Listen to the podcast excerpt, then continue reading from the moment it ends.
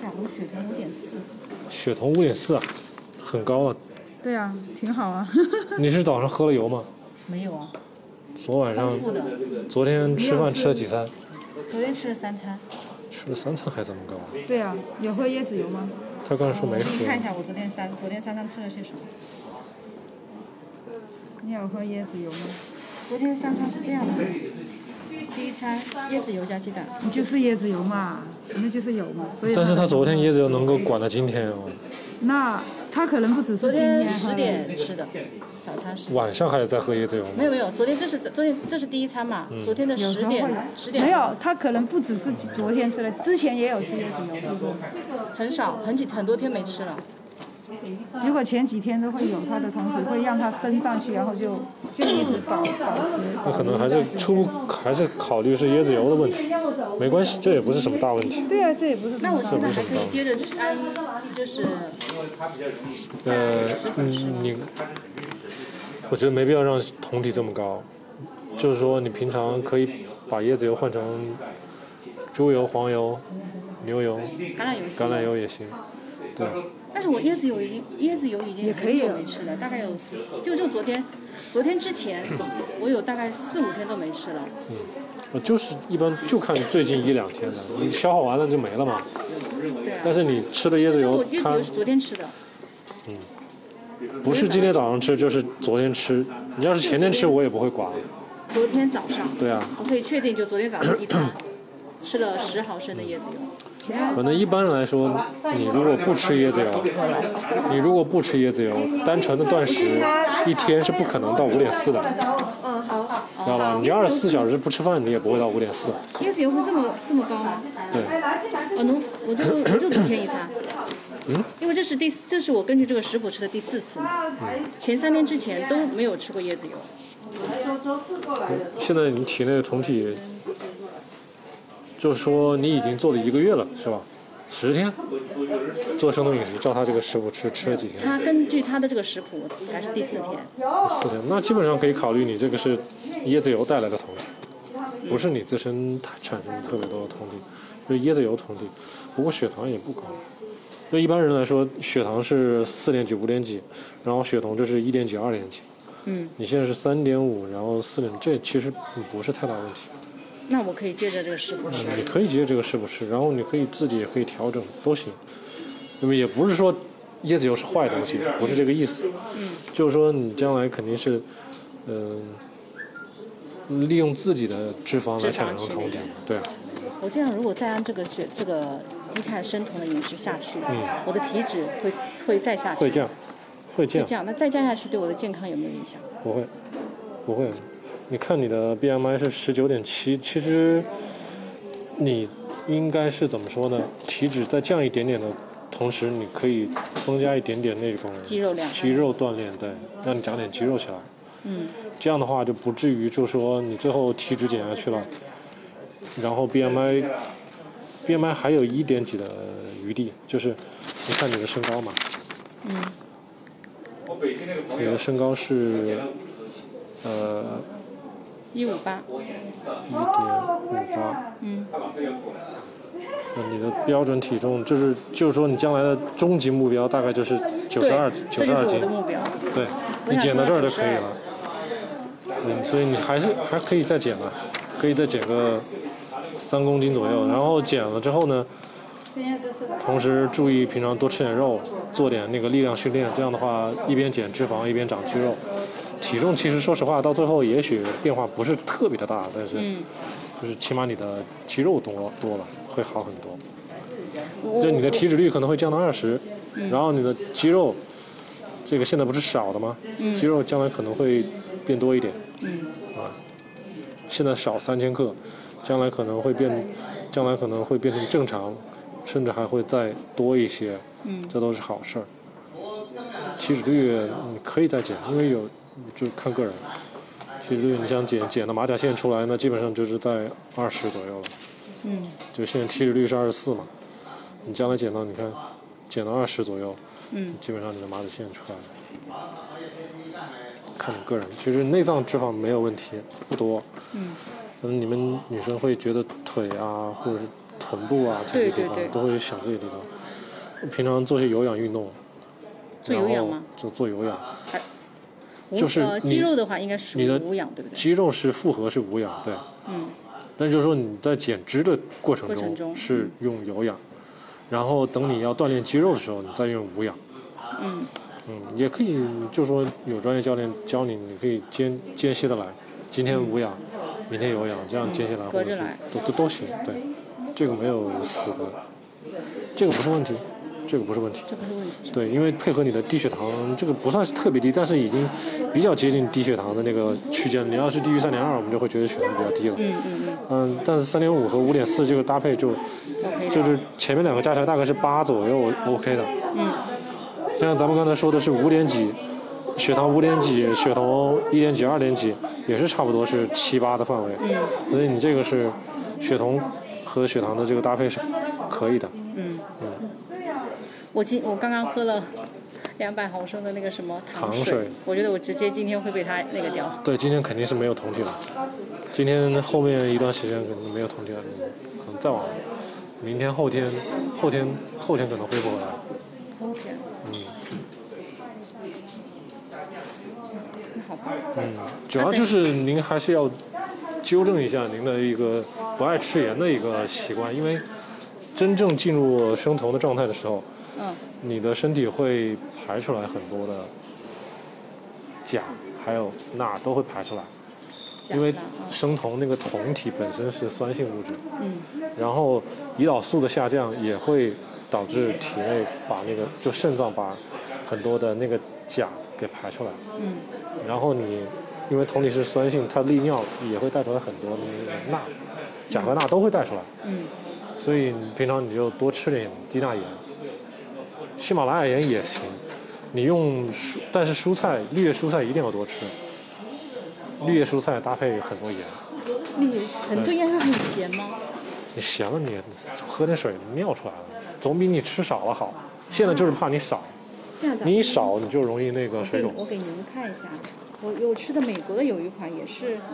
这个跟盐的品牌没关系，就是看你吃的量。低钠，品牌没关系，你不吃低钠盐也行。我刚说了，你不吃低钠盐，你多吃点绿叶蔬菜。绿叶蔬菜。绿叶蔬菜里面有钾嘛，嗯，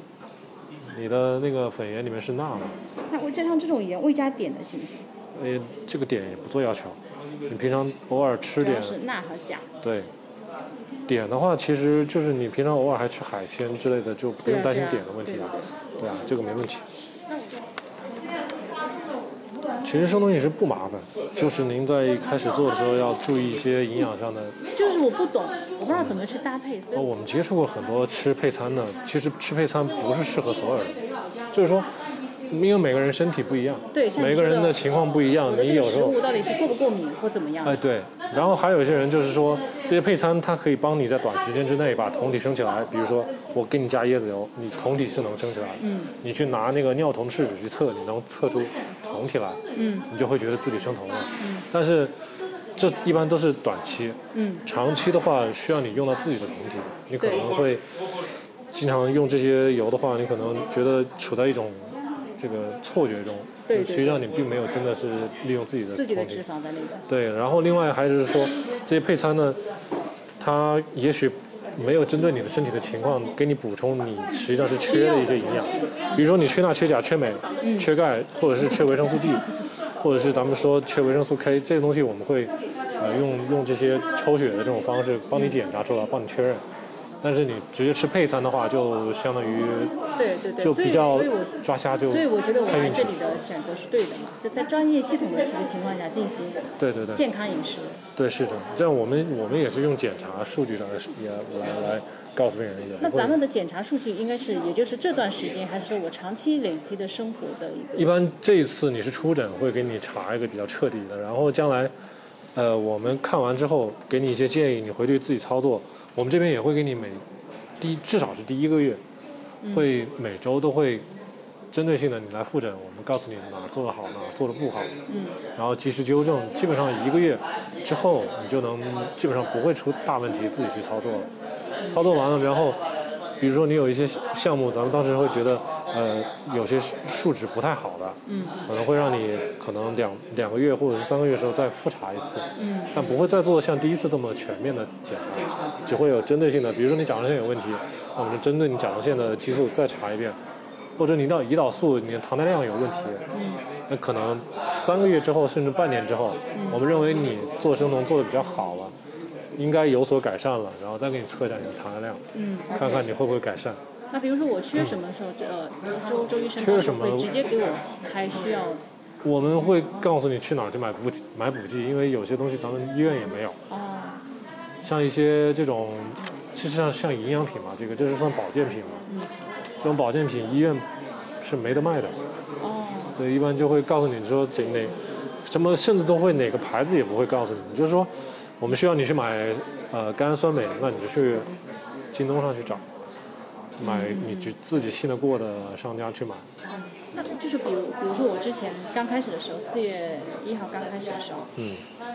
我就是呃说自己吃，就是要多吃肉，多吃油啊，然后什么蔬菜，其实这个比例很难去把握。嗯，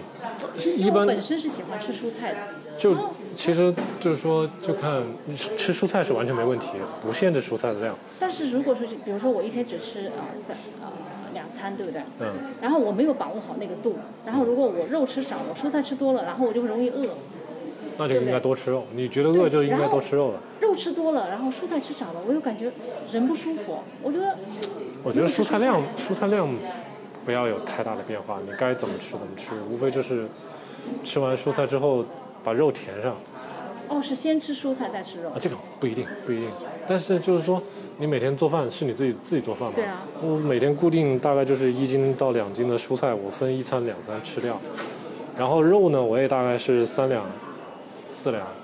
就看你个人是怎么，三两四两是多少？一百五十克到两百克，不多，嗯，对吧？对，对于你你这个体重的女生，一般三两到四两足够了。对我已经是很已经算很饱对的那种。对，有些女生喜欢搞健身举重的，我们可能会觉得说可以多吃一点，但是对于你这种体型，然后运动量又不是特别大，我觉得对运动三两到量四不大两就够了。那我我接下来想增加运动量，我觉得运动量增加去，有新陈代谢会好一点嘛，对对，是吧？我们这次是会给你查你的甲状腺嘛，看看你甲状腺有没有问题。如果没有甲状腺问题，你随便你怎么运动，但是你运动量加上去，一般吃肉也会变多，那个时候你就不要担心，你就根据你的胃口来。因为你比如说今天跑了几公里，然后可能当天下午就要想吃很多肉，这都是正常的。你可能可能超过两百克都是有可能的。牛奶是 OK 的吧？我看牛奶好像奶也不我 OK 们现在不会建议人去特意去喝牛奶。酸奶好像也是，就是就是能接受，但是也要适量。那看你长期，比如说你从小到大喝牛奶喝到现在都没有任何的过敏的症状，不会觉得长痘痘，不会觉得肠胃拉稀，或者是觉得身体发痒，就是没有这种过敏性的症状的话，就会觉得你可能对牛奶是 OK 的，然后不会过多的干涉。但是一般我们对于牛奶、奶制品这种东西，对于长痘痘啊，或者是